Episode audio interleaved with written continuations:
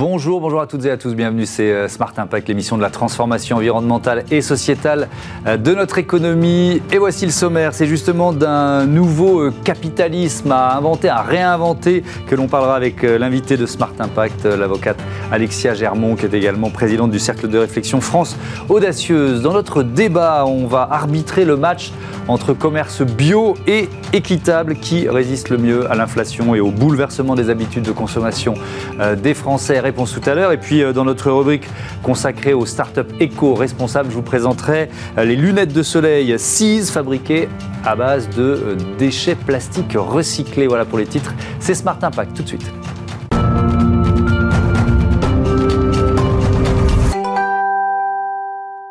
Bonjour Alexia Germont, bienvenue. Bonjour à vous. Vous êtes euh, donc avocate, présidente du think tank du cercle de réflexion France Audacieuse. Vous êtes au bon endroit. Hein, Bismart, c'est la chaîne des audacieux. Euh, quelles sont les missions de, ce cercle de réflexion? Écoutez, c'est très simple. C'est euh, participer à notre propre mesure, à la réflexion collective, avec un prisme un peu particulier, qui mmh. était le prisme de la société civile. Donc simplement avoir des personnalités issues de la société civile, légitimes par leur parcours, mmh. et qui tentent de réfléchir ensemble, non seulement seulement sur les constats, bien sûr, mais également sur euh, des, des solutions qui peuvent éventuellement être, euh, être proposées. Donc on est véritablement sur des questions essentiellement économiques, euh, mais aujourd'hui l'économie, c'est pas de l'économie sans, sans masse musculaire sociale, évidemment. Donc ça nous permet de toucher à des, à des sujets transversaux et notamment aux, questions dont on va parler ensemble, euh, cette, euh, ce nouveau capitalisme d'une certaine façon qu'il faut, euh, qu'il faut inventer. L'urgence climatique nous y oblige. C'est quoi? C'est l'économie circulaire qui doit prendre le dessus? Alors, euh, l'économie circulaire, évidemment, est très importante hein, mmh. dans, le, dans la définition. Ce que je trouve justement intéressant sur ces sujets-là, c'est que ce sont des sujets qui, par nature, maintenant, imprègnent l'ensemble des réflexions mmh. que nous devons tous avoir, citoyens, mais également euh, responsables politiques et, mmh. et, et, publics. Et ça devient finalement de, des sujets transversaux qui doivent vraiment euh, euh, venir nourrir l'ensemble de la réflexion. Alors, une fois qu'on a dit ça, c'est vrai que sur, euh, en matière de transition écologique. Très honnêtement, je vous parle de façon assez directe, mais mm. moi je trouve qu'on s'y prend assez mal, en tout cas dans la façon dont on parle de la transition écologique. Pourquoi? C'est encore trop anxiogène? On n'arrive pas à la rendre désirable? Pourquoi Alors, je crois que d'abord, il faut dépolitiser le débat mm. Et qu'il y a déjà un certain nombre de travaux remarquables qui ont été faits euh, par des cercles de réflexion. Mm. je pense bien sûr au Shift Project, que je ne connais pas par ailleurs, donc vous voyez, c'est totalement libre mmh. euh, dans, dans, dans, ce que je pointe. Euh, mais également, il y a eu de, très fortes euh, modifications dans l'approche gouvernementale ces mmh. derniers temps. Vous avez le secrétariat général à la planification écologique, vous mmh. avez eu le rapport de M. Pisani-Ferry qui, pour France Stratégie également. Donc, on a aujourd'hui... On a, les outils, on a la connaissance. Est-ce qu'on est prend les bonnes décisions? C'est ça la question. Alors déjà, elle n'est pas partagée. Et c'est là où je pense qu'il y a un rôle qu'on devrait euh, essayer de pousser. Mmh. Et au sein de France Audacieuse, moi, c'est ce qui m'intéresse, c'est que mmh. notamment, je trouve que euh, les élus, par exemple, ne sont pas utilisés, entre guillemets, à bon escient mmh. pour justement faire connaître les outils objectifs dont nous disposons aujourd'hui. Pourquoi? Pour mobiliser. C'est pas du tout une question de pédagogie, parce que ça a toujours un, côté un peu euh, péjoratif de parler de plus de pédagogie. La réalité, c'est que vous avez toute une frange de la population qui est immédiatement concernée par ces sujets. Mhm. Celle-là, on n'a pas besoin de travailler plus avec elle. Il faut maintenant lui donner les solutions qu'elle puisse les, euh, les prendre en main. Mais en revanche, il y a encore toute une partie de la population pour qui ces, sujets sont très lointains. Et on voit bien, sur la partie politique notamment, que quand on a essayé mhm. la contrainte avec la taxe carbone. On a eu les gilets jaunes. Donc aujourd'hui, ça explique aussi pourquoi la démarche, hmm. y compris gouvernementale, elle est d'aller vers l'incitation. Hmm. Alors c'est ce qu'on a vu avec la, la loi de planification écologique qui doit être euh, débattue dans les prochains jours, prochaines semaines au, Parlement. Euh, il y a eu des annonces du chef de l'État. Qu'est-ce que vous en avez pensé? Est-ce qu'elles sont pour vous à la hauteur de l'urgence climatique en matière de climat et de, et de biodiversité? Écoutez, je crois que surtout la façon dont elles sont retransmises, on a l'impression d'avoir euh, des mesures certes fortes individuellement, mmh. mais sans les remettre dans euh, la, grande image. Pourquoi on fait ça? Qu'est-ce qui nous attend? Et euh, se dire que ce n'est pas que en 2024 qu'il va falloir faire ça. Pourquoi? Parce que euh, vous l'avez évidemment tous en tête, mais il faut simplement aujourd'hui qu'on atteigne euh, moins 55% de nos émissions de gaz à, effet de serre. Mmh. En 2030, par rapport à ce qu'on faisait en 1990, mmh. ça veut dire quoi? Ça veut dire que maintenant, en moins de 7 ans, on doit faire plus que ce que nous avons fait en 33 ans. C'est ça que ça veut dire. Et le jour où on prend conscience véritablement de l'urgence, c'est le jour où on comprend que 80% de l'énergie dans le monde provient des énergies fossiles, mm. qu'elles par nature, euh, elles ne sont pas inépuisables, et qu'on est déjà sur la pente descendante pour certaines. Donc, il n'y a pas à tergiverser. Aujourd'hui, euh, l'urgence, elle est là. Donc, ce qu'il faut, c'est, euh, et je trouve que de ce point de vue-là, le secrétariat général à la planification mm. écologique a fait le travail. Mais il faut faire connaître ce travail, justement pour répondre à votre question. Pourquoi on demande des efforts aux Français? Pourquoi on flèche? C'est tout simplement euh, pour euh, préserver l'eau et la biodiversité, mm. mieux se chauffer, mieux, mieux consommer, mieux produire. Mm. Donc, tous ces secteurs-là vont devoir être déclinés, y compris évidemment avec euh, les territoires. Oui, je lisais sous la plume de Cécile Cornudet dans, dans Les Échos au lendemain du, euh, des annonces d'Emmanuel Macron. Euh, le titre, c'était Macron, l'écologie qui pense à Le Pen. et, je trouve que l'idée est intéressante parce que moi j'ai un peu eu ce sentiment-là avec des mesures qui étaient plus incitatives que sacrificielles et que finalement le président de la République il faisait beaucoup de politique aussi avec cette planification écologique en essayant de ne pas donner de carburant à Marine Le Pen. Qu'est-ce que vous en pensez? Je pense que c'est euh, certainement une... Vous l'avez dit, il a fait de la politique également. Mm. Mais euh, il a fait de la politique en se fondant, et c'est ça qui est intéressant et c'est ça qu'il faut retenir en fait, c'est qu'aujourd'hui les politiques publiques sont assises, parce que c'est extrêmement compliqué, sur des travaux qui viennent objectiver les choix qui sont faits. Mais aujourd'hui. Basé sur la science. Basé sur la science. Beaucoup d'entreprises euh, font ces choix aujourd'hui également. Exactement. Mm. Basé sur la science et basé sur une méthode. Mm. Et pourquoi je vous dis ça? C'est parce que je crois qu'il faut justement, euh, là où nous devons nous réinventer, c'est qu'il va falloir transformer cette très lourde contrainte, mm. parce que c'est quand même de ça dont on parle, en une formidable opportunité. Pourquoi Juste pour finir là-dessus, c'est que la formidable opportunité, c'est que ça devrait être quelque chose, si on le dépolitise, qui nous rassemble tous. Parce que pris en silo, rien ne fonctionnera. C'est pas parce que nous, en tant que citoyens, nous ferons des efforts qu'on arrivera à faire notre transformation. Je vais prendre un exemple concret, parce qu'on parle finalement d'un, oui, on parle d'un nouveau capitalisme à réinventer. Est-ce que ça passe aussi par la fin du secret bancaire? Euh, C'est ce que proposent par exemple les Verts libéraux en Suisse. Alors. Euh, les Verts libéraux en Suisse, ce qu'il faut savoir, moi ce que j'aime bien quand on regarde euh, mmh. à l'extérieur ce qui se passe, c'est que en Suisse, le mot libéral n'est pas un mot de tabou. Hmm. Donc vous avez, c'est pas un gros mot. Hmm. Donc vous avez l'écologie libérale, vous avez ce parti vert libéral euh, hmm. en Suisse qui propose, alors qui sont plutôt sur euh, la cartographie à droite hein, dans, le, dans, le schéma, euh, et puis qui viennent parler des tabous. Et en l'occurrence pour les Suisses, évidemment, le secret, bancaire, vous êtes en plein dans les tabous. Et c'est ça qui est intéressant, c'est que l'on voit justement que il va falloir, quand je vous parle de, travailler tous ensemble, c'est mmh. quoi? C'est les investisseurs, on est pile poil dans ce mmh. que vous nous évoquez là, donc avec tout le mouvement de la finance euh, verte. Vous êtes dans les citoyens avec à la fois leur partie consommateur et puis euh, la partie travailleur mmh. également, dans leur façon de revoir euh, leur mode de fonctionnement. Vous avez les politiques publiques, et si on marche en ordre dispersé, rien n'arrivera à s'enclencher. Mmh.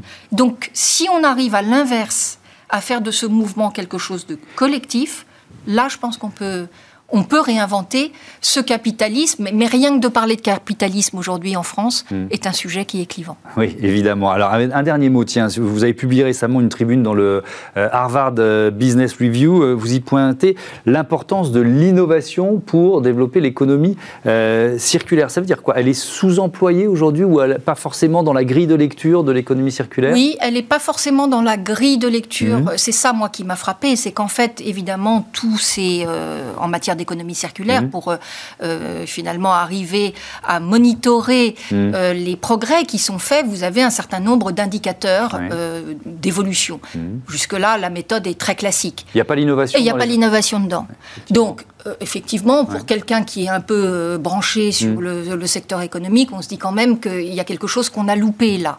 Donc c'était pour ça que j'ai écrit cette tribune, mm. pour, dire peut-être qu'on peut aussi, c'est symptomatique aujourd'hui mm. euh, que, au travers de l'économie circulaire et collaborative, finalement, on ne s'appuie pas sur l'innovation, qui est quand même un des critères majeurs, parce que tout ça, sans le tissu économique et le tissu d'innovation, ne se ferait pas. Merci beaucoup Alexia Germont et à bientôt. Euh, sur Bismarck, on passe à notre débat commerce bio ou équitable. Les Français sont en train de choisir.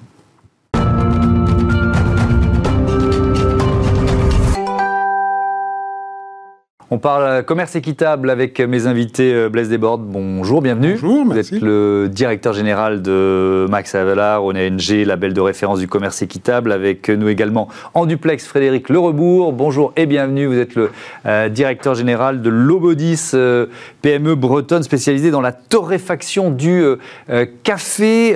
on Blaise Desbordes, je commence vraiment par la question générale sur l'état de la consommation. À quel point cette inflation persistante bouleverse votre marché, le marché du commerce équitable le commerce équitable résiste très bien, en fait, dans la crise. Mmh. Pourquoi? Parce que notre ADN, notre principe de fonctionnement, c'est justement de mettre de la lumière sur qui gagne quoi mmh. et comment se répartit la valeur. Donc, en cas de choc, comme c'est le cas actuellement, choc sur l'énergie, choc sur l'emballage, mmh. choc sur le transport, eh on est un peu plus à même de résister que d'autres. On se parle beaucoup plus dans les chaînes de commerce équitable. Donc, ça nous aide. Après, le marché a progressé en 2022. Donc, ça, c'est une bonne nouvelle en chiffre d'affaires. Plus 7%, absolument.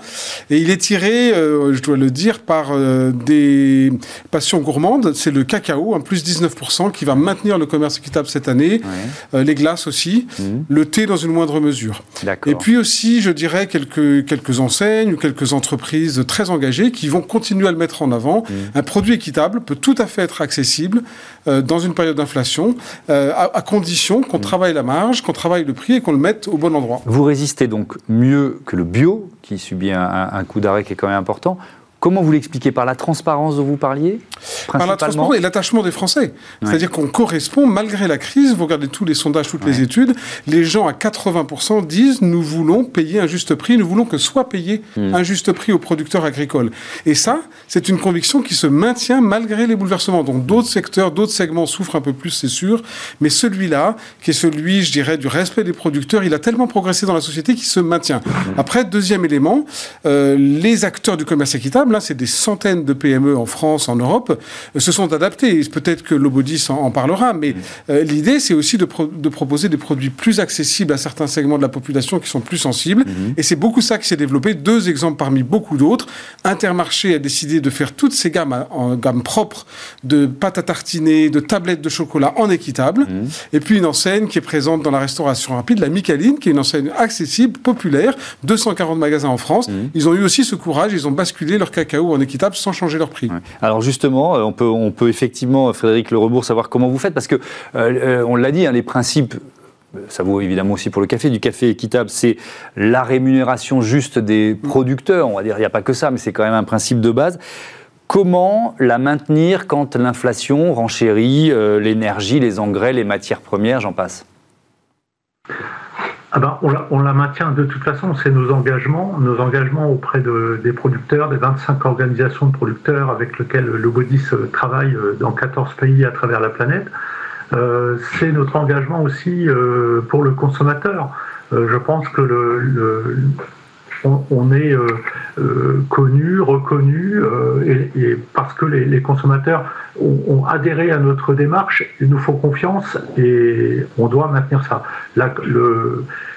et le marché reste dynamique. Hein. Moi, je voudrais rajouter un, le café. sur le café, on subit forcément un petit peu la déconsommation actuelle hein, des Français, comme tous les segments de marché.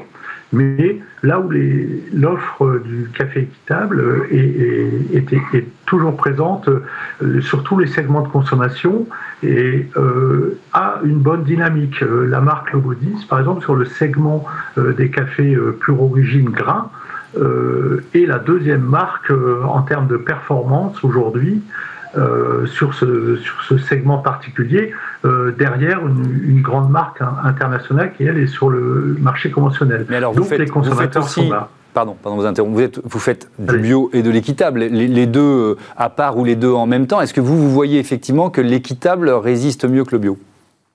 Alors, ça va être compliqué pour nous parce que nous, on a, on a, on a une seule référence qui est uniquement équitable et tout le reste est bio-équitable parce qu'on croit beaucoup à, à, cette double labellisation. Mmh. et je pense que c'est un, un, avantage sérieux pour les consommateurs. C'est d'un côté, on a, on a l'aspect environnemental porté par la, l'agriculture biologique et de l'autre, euh, l'aspect social euh, et, et, la, la garantie du respect, du, partage de la valeur ajoutée sur tous les acteurs de la filière avec l'équitable. Et cette double réassurance est très importante pour les consommateurs. Hmm. Euh, Donc moi, j'ai du mal à... Oui, je comprends. À, pouvoir faire le comparatif. Euh, Blaise Desbordes, est-ce que vous nous avez donné les chiffres 2022, mais cette inflation, elle continue, euh, malheureusement, elle persiste. Est-ce que c'est toute l'équation économique du commerce équitable qui est quand même fragilisée par l'inflation par durable Non, pas du tout. Non, non, c'est l'équation économique tout court qui est fragilisée.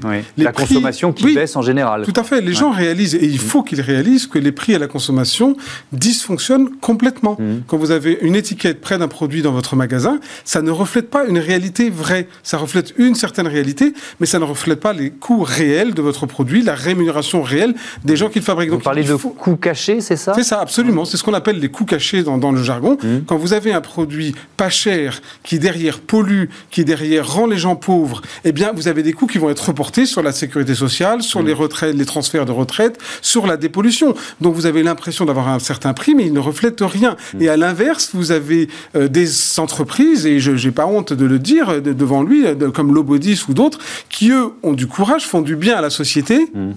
Euh, mais qui vont pas forcément être encouragés par, euh, par les pouvoirs publics. Donc nous, ce qu'on appelle dans cette rentrée, vous avez raison, il faut revoir le moteur, mm. ouvrir le moteur, regarder les pièces. Ce à quoi on appelle, c'est un encouragement fiscal majeur aux entreprises qui font du bien à la société. C'est facile à faire, on peut moduler la TVA, on peut moduler l'IS. Pourquoi l'impôt sur les sociétés est le même pour mm. une entreprise qui maltraite euh, les, humains ou la planète, et puis pour une entreprise comme le Modis qui fait du bien. Mm. C'est absurde, pourquoi payer chacun 25% Et enfin, pourquoi pas un crédit d'impôt? On donne des crédits d'impôt à un certain nombre euh, d'actions publiques, et eh bien il en faut une pour le secteur du commerce équitable, parce que l'État ne peut pas couper la branche sur laquelle il est assis. S'il promeut des produits avec des coûts cachés, avec des impacts négatifs, en les laissant être à des prix euh, ridicules, eh bien plus tard, il se condamne à devoir développer des politiques publiques de dépollution, de prévention des maladies, etc., qui seront beaucoup plus chères. Mmh. Euh, Frédéric Lerobourse, euh, Lobodis fait partie des, pionniers du commerce euh, équitable en France. Il y a, je crois que c'était il, y a 30 ans, à peu près, trois décennies. c'est une tendance de progression régulière. Il y a eu des années fastes. Là, c'est une année moins faste. Comment vous pouvez voilà, dresser un peu le, nous peindre le tableau de ces trois décennies, rapidement, évidemment?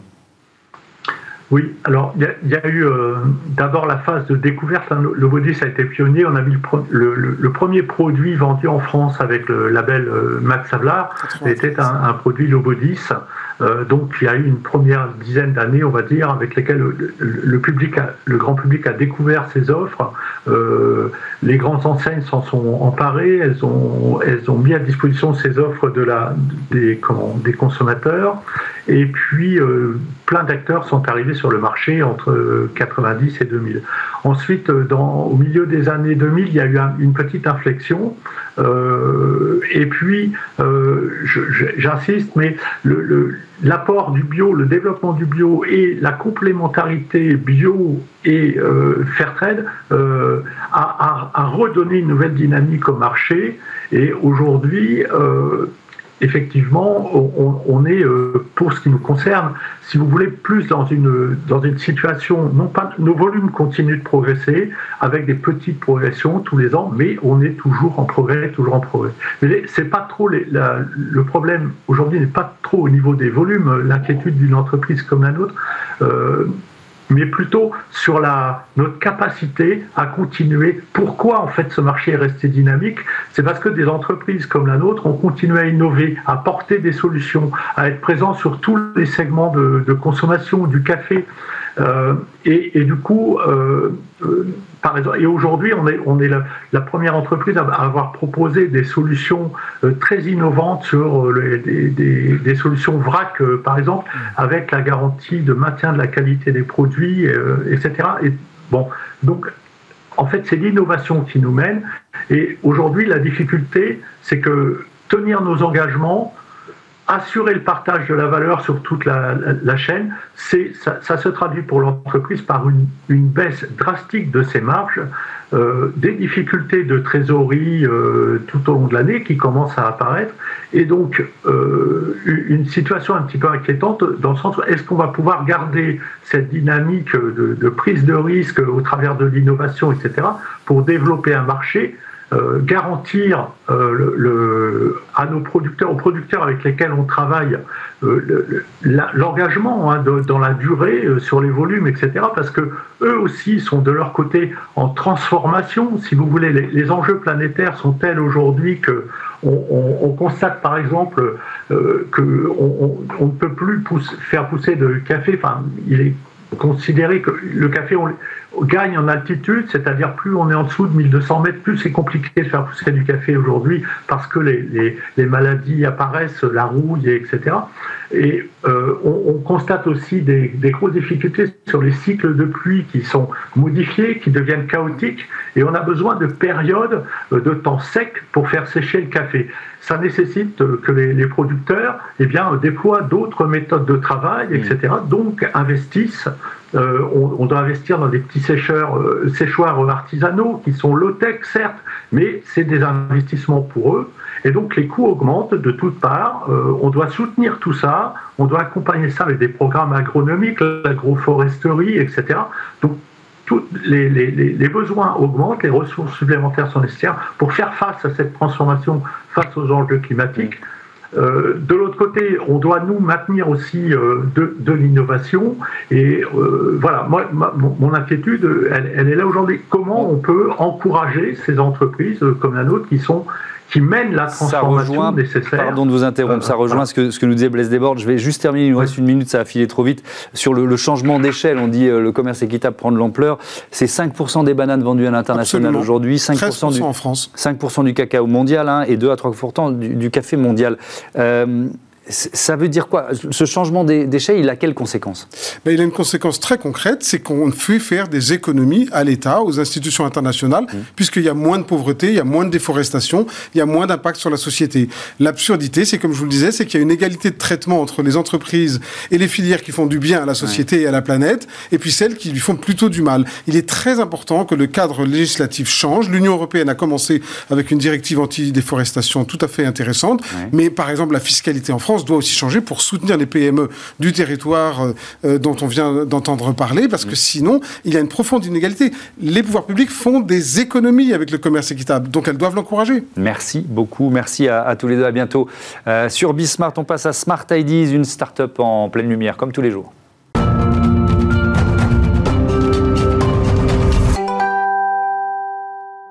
Smart Ideas avec euh, Antoine Giacopazzi, bonjour. Bonjour Thomas, merci. Bienvenue à vous, vous êtes fondateur euh, de Margot et de CIS. On va comprendre le lien entre les deux. Margot créée en 2016.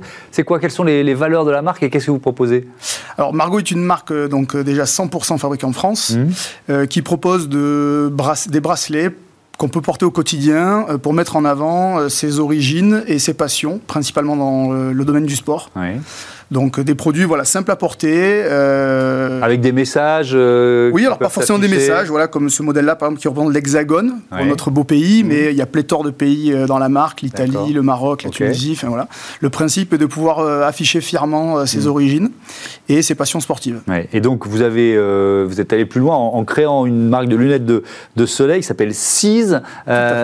déjà, ça veut dire quoi? Parce que ça s'écrit C2ES. Tout à fait. Alors CIS, c'est Clean Earth Enjoy Sun. Mhm. Euh, donc en fait, la volonté pour moi était de pouvoir créer euh, un produit utile au quotidien, mhm. mais sans inciter les gens à surconsommer. Donc il fallait euh, voilà, vraiment que ce soit utile et le plus éco-responsable possible, mhm. toujours fabriqué en France. Alors elles sont faites de quoi ces lunettes? Plastique recyclé, uniquement des, des, déchets français qui sont valorisés sur le territoire. dans un périmètre le plus proche possible, parce que pour ce faire, je travaille principalement avec Emmaüs mhm. en Isère, qui a investi il y a quelques années dans un centre de valorisation de déchets. Euh, et pour, on va dire, 10% restants avec des industriels locaux euh, qui ont des rebuts de production dans les matières euh, qui sont nécessaires pour fabriquer mes lunettes, ce qui a quand même un cahier des charges.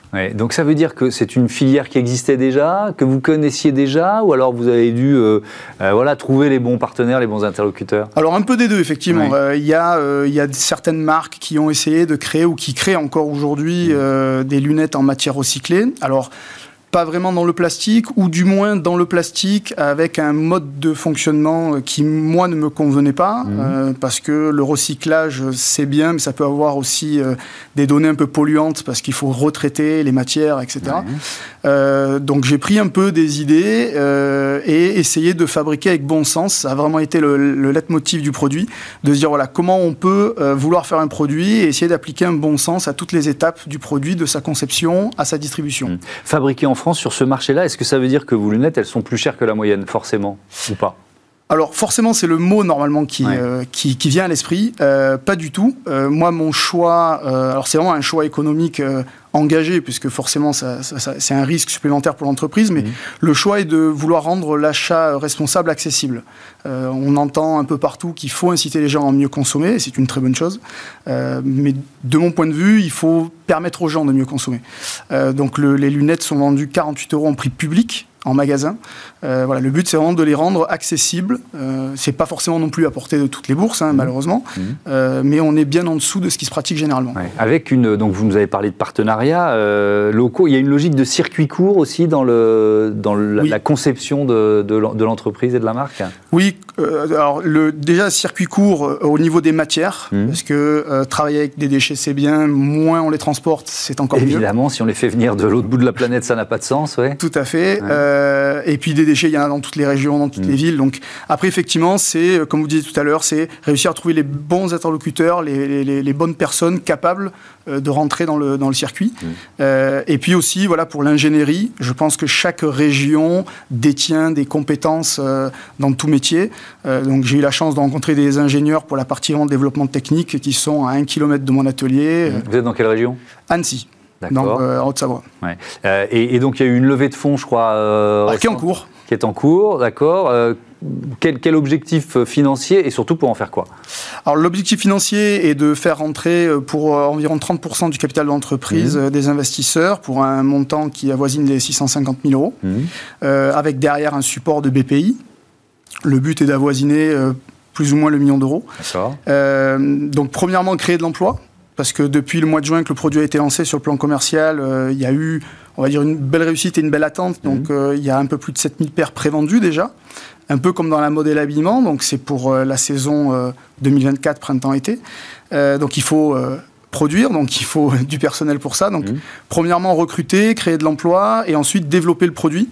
Euh, parce qu'il va falloir quand même euh, le développer, l'améliorer euh, constamment. Merci beaucoup Antonin Giacopazzi et, bon vent à Margot et aux lunettes 6. Voilà, fin de cette émission. Je voudrais remercier Alex Nguyen à la production, à la programmation. C'est son dernier jour à Bismarck. Donc Alex, c'était un bonheur de travailler avec toi et on te souhaite bon vent dans tes nouvelles aventures. Merci également à Voyer, Xavier Sanchez et Saïd Mabou. Belle fin de journée. Salut.